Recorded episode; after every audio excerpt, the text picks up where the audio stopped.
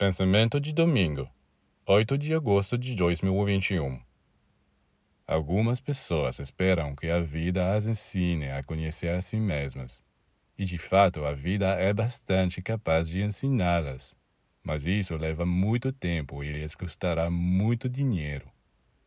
Eles devem saber que existe uma maneira muito mais barata, que é pedir ao céu que os coloque diante de um espelho perfeito, ou seja, um ser de grande abnegação que não tem o interesse em enganá-los, em tirar proveito deles. Onde se pode encontrar um espelho assim? Em um iniciado. É a ele que você deve perguntar: o que há em mim? Que fraquezas tenho que combater? Que talentos tenho de desenvolver? A que trabalho estou predestinado? E aquele que é altruísta lhe dará respostas impecáveis.